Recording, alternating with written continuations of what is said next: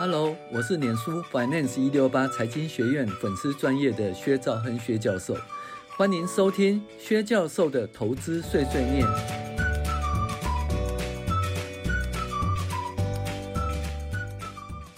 各位网友，大家好，我是薛兆亨薛教授。那我们今天来讲二零二三年第四十四周的美股回顾与重要经济指标分析。呃，上个礼拜呢，我去北海道看枫叶，很漂亮啊，相当漂亮啊，所以我们上个礼拜就呃四十三周就没有跟大家分享美股的回顾跟重要经济指标分析。那经过了一个礼拜以后，哎，突然美股出现多头的格局哈。那最主要原因是什么呢？以巴冲突呢，对于油价的影响缩小哦，叫以巴啦，它现在冲突本来是因为以为说会扩大啊，然后会打到那个产油的企业的啊，产油的地方，结果好像还没有哈，所以对油价的影响缩小，油价由九十几美元降到八十几美元哈，那。而且呢，十一月份的就业报告显示，就业市场放缓哈，那这样呢，使得那个联准会能够哈放心让利率呢按兵不动，不要讲说降息啊，就是说哎，暂时就不升息啦。那因为年准会的利率呢，哦转为鸽派，所以十年期公债殖利率有百分之五以上呢下跌掉百分之四点五五八哦，一周跌了五点九二个 percent。那大家都知道呢，十年期公债殖利率是无风险利率嘛，无风险利率的导数叫无风险本利比哦。那十年期公债殖利率的下跌就是无风险利率的下跌，也就是无风险本利比的提高。那无风险本利比提高就会使得美股上涨，所以 S&P 五百涨了五点八五个 percent。就跟你看哦。十年期公债殖利率跌了五点九二个 percent，S&P 五百涨了五点八五个 percent，差不多哈。其实基本上就是十年期公债殖利率下跌所导致的哈。好，那由于公债殖利率下跌五点九二，使得 S&P 五百五涨了五点八五哈。那就是怎么讲？油价下跌啊，物价上涨，压力降低啊。然后本周突破六十日线哦，哦，六十日线是一个。嗯，多头的生命线，多空头的生命线再度突破，所以有机会恢复多头的态势。那我们讲过啦，就是一二三四五哦。如果说恢复多头的态势的话，可能在波浪理论的一是主升段哦，二是那个修正啊，三是呃一是初升段，二是修正，三是主升段，四是一个修正，五的话是末升段哈。所以如果再度回到多头的走势，有可能会出现末升段的行情哈。好，那股价指数呢？S&P 五百十一点三，呃，十一月三号指的一周收盘四三五八点三是，比上周涨了五点八五。十年期公债殖率由前一周的四点八四五跌到四点五五八，跌了五点九二个 percent。油价西德州原油为八十点九，比上周八十五点一六跌百分之五。布兰特原油八十五点二三，比上周九十点四四跌了百分之五点七六，跌五趴多哈。然后。小麦价格上周的呃五七五点七五跌到五七二点八，跌零点五一。玉米从四八一点五跌到四七一点八，跌了零点七五啊。基本上这个呃粮食都还是下跌的。黄金的二零零六跌到一九九三，跌幅零点六六。哎，黄金从那个两千元的关卡又跌到一千九百多，看会不会再回到两千以上的多头呢？好，美元指数一零六点五八跌到一零五点零七，跌了一点四二。因为很简单嘛，那它的公债殖率下跌的话，就会导致美元的指数呃下跌哈。好，CRB 指数的二上周二八五点一跌到二八一点七，跌幅一点一六哦，那就跌下来，但是仍然在两百八。二八零关卡上面，那一个月来涨了零点一，一年来涨了一点二四，这样看起来一点二四的话，其实对通膨影响就没那么大了哈。好，财经信息方面呢，那基本上就是美国经济呢，其实在上个礼拜之前有一点趋缓的味道，虽然。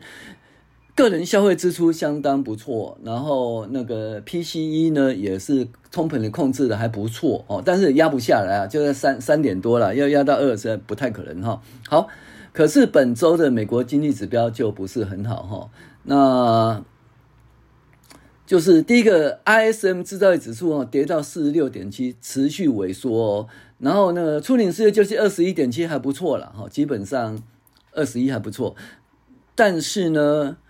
服务业呢，就从那个多少五十三点六跌到五十一点八，哦，这个东西就影响很大了哈。服务业就是也不是很好了哈。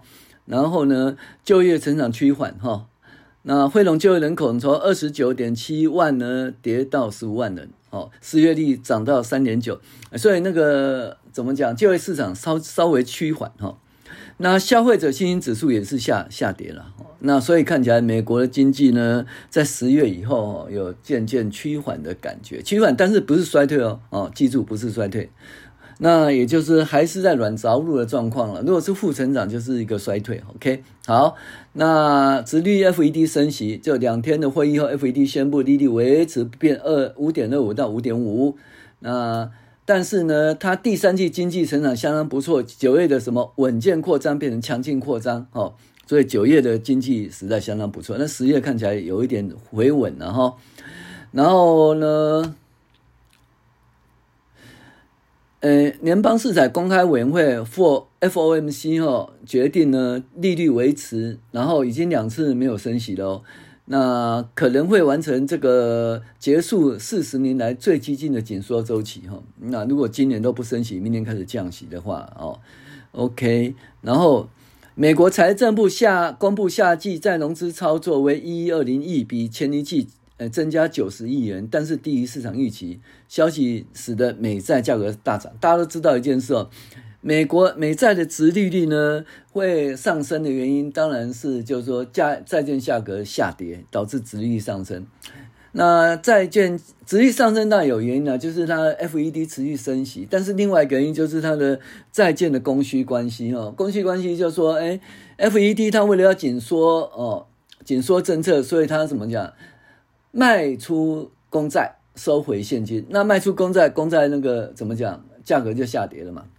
还有财政部一直持续在发行债券的规模也在扩大。虽然这是九十亿，但债券规模扩大，所以呢，那个因为债券供给增加，导致价格下跌，导导致殖利率上升。OK，这是一个原因。第二个原因就是，诶，美国的 FED 可能升息，导致殖利率上升。好，那现在的话，债券的规模诶成长，但是趋缓了哦。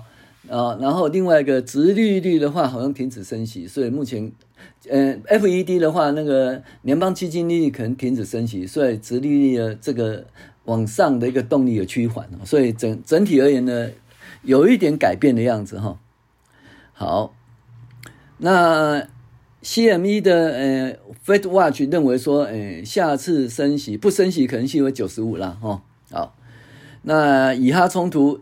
以色列哈马斯冲突持续啦，哦，大规模重大打击啦，十月七号大屠杀幕后黑手哈马斯的这个武装分子啊，那以色列轰炸加沙走廊，造成死亡人数持续增加，巴勒斯坦说死亡达到八千人。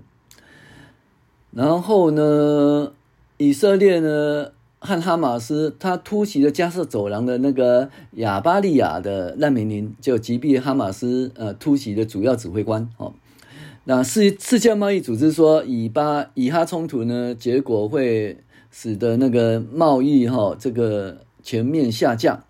那二零二三年的贸易成长呢，诶，本来预计是那个零点一点七啦，那现在往下变成成长是零点八哦，所以这个减半了。那美国众议院周五在四三四二比六十九通过了。呃，扩大对伊朗石油的制裁，好，好，另外呢，就是那个，就是汽车厂的罢工，哈，好像已经达成协议，平息了，哈，总共六周。那美国拜登哦，这个宣布一项关于 AI 的行动命令，哈，他建立一些安全标准，保护美国人隐私权，那拜登政府说要 APEC 要跟那个习近平会面。好，这大概是主要的这个重要经济事项。好，那个股的话，个股的话就是特斯拉赢得自驾审判，哈，呃，因为自驾撞死人嘛，审判哦，这第二审赢了，股价上涨。那苹果财报不是很好，但是股价上涨。辉达因为可能失去中国的订单哦，因为再一次的紧急的禁令，可能订单下跌，使得辉达价格下跌。MT 和高通都上涨，哈。然后呢，星巴克和 PayPal。获利又一起上涨，这是消费产业。那金融业获利也不错。呃，金丝业的金金丝雀的开阔重工，财报相当不错，但是订单会下滑哦，所以的下跌，股价下跌。整体而言，第三季的财报季表现不俗啊。哦，那我们看那个特斯拉呢？特斯拉就是一开始跳水四点七个九 percent，主要是 Panasonic 说上季削减了汽车电池量产哈。那这个东西就是整个汽车的销售放缓。那台达电有一次的那个就是说明会啊，哈，华说会啊，就讲说整个汽车价格，诶，电池下缓，然后这个，诶，电动车价格下跌，那导致需求减少哈。那所以特斯拉下跌，可接连特斯拉上涨的原因是因为它呢，它一下子接连的涨了一点七六 percent，涨了六点二五个 percent。原因是什么？这跟什么售价都无关，而是说它的自驾呢就撞死人嘛，对不对？那撞死人可是二审的就是胜率哦，所以它基本上呢就是哎相当不错，一次重大胜利，所以股价上涨。好，我们讲 Apple 好了。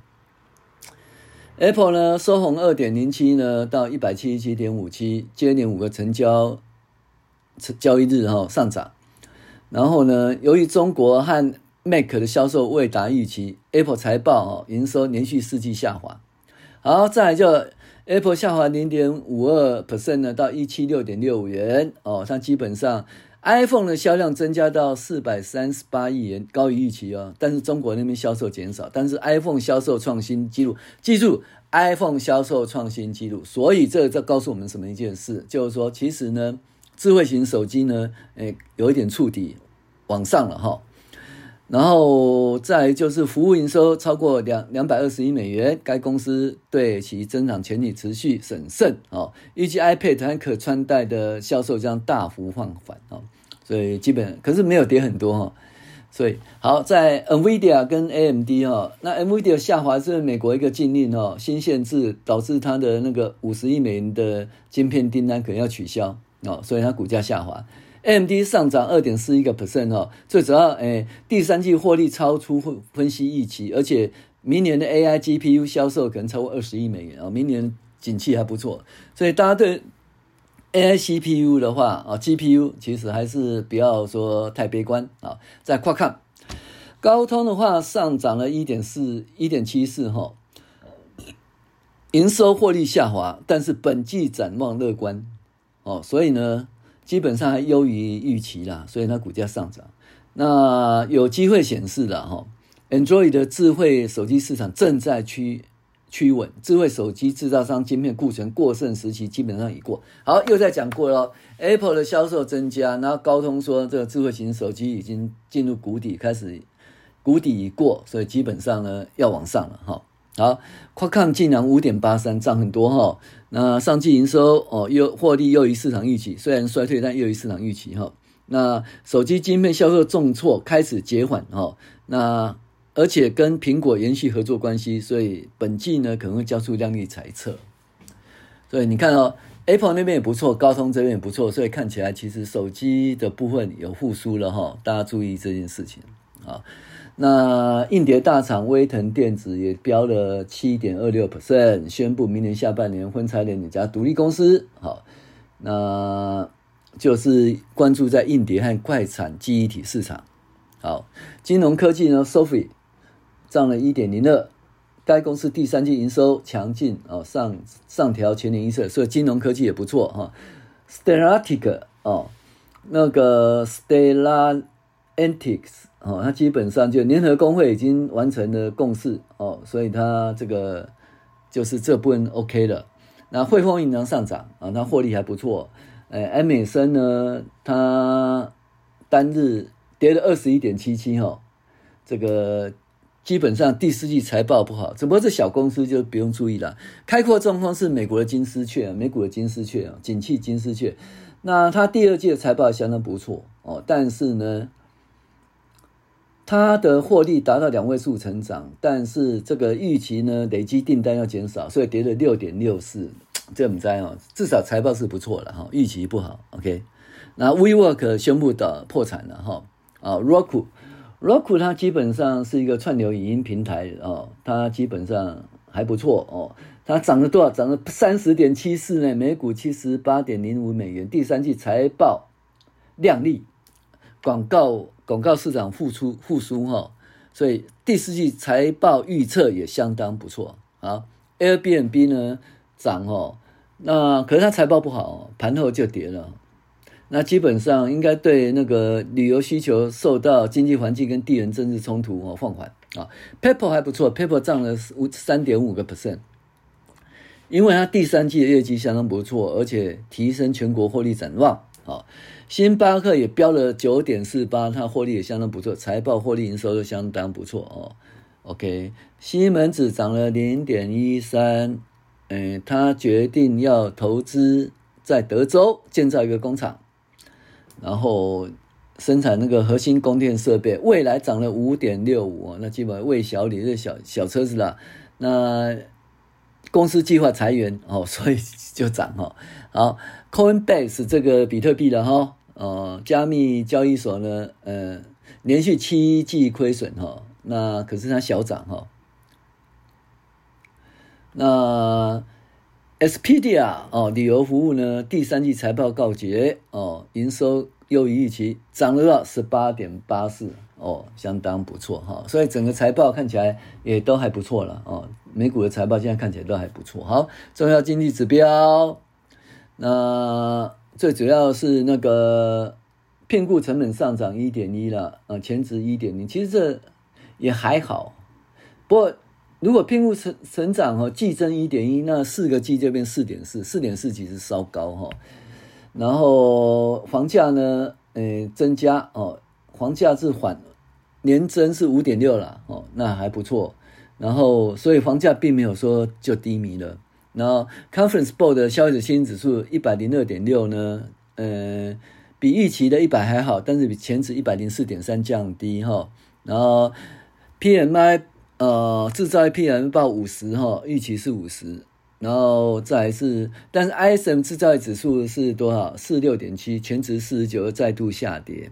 营建支出增加哈，的零点四，初领失业救济二十一点七万，还不错哦，没有很高。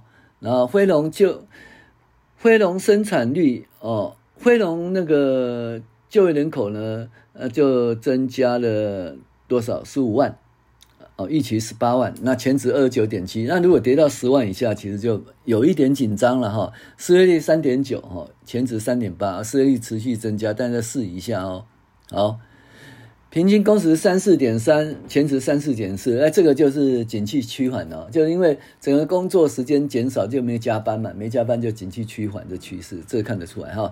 薪资年增率四点一哦，上上期是四点三，持续趋缓。那四点一的话。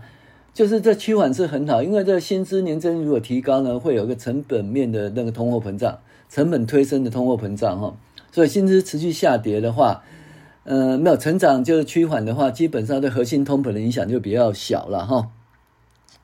好，那非制造指数呢，五十三哦，预期五三，全值五十三点六，结果是多少？五十一啦哦，这个大跌哈，所以美国的景气看起来是趋缓哈，看起来趋缓。嗯，好，以上是本周的美股一周回顾与重要经济指标分析。我是薛兆亨薛教授，谢谢您的收听，我们下期再见。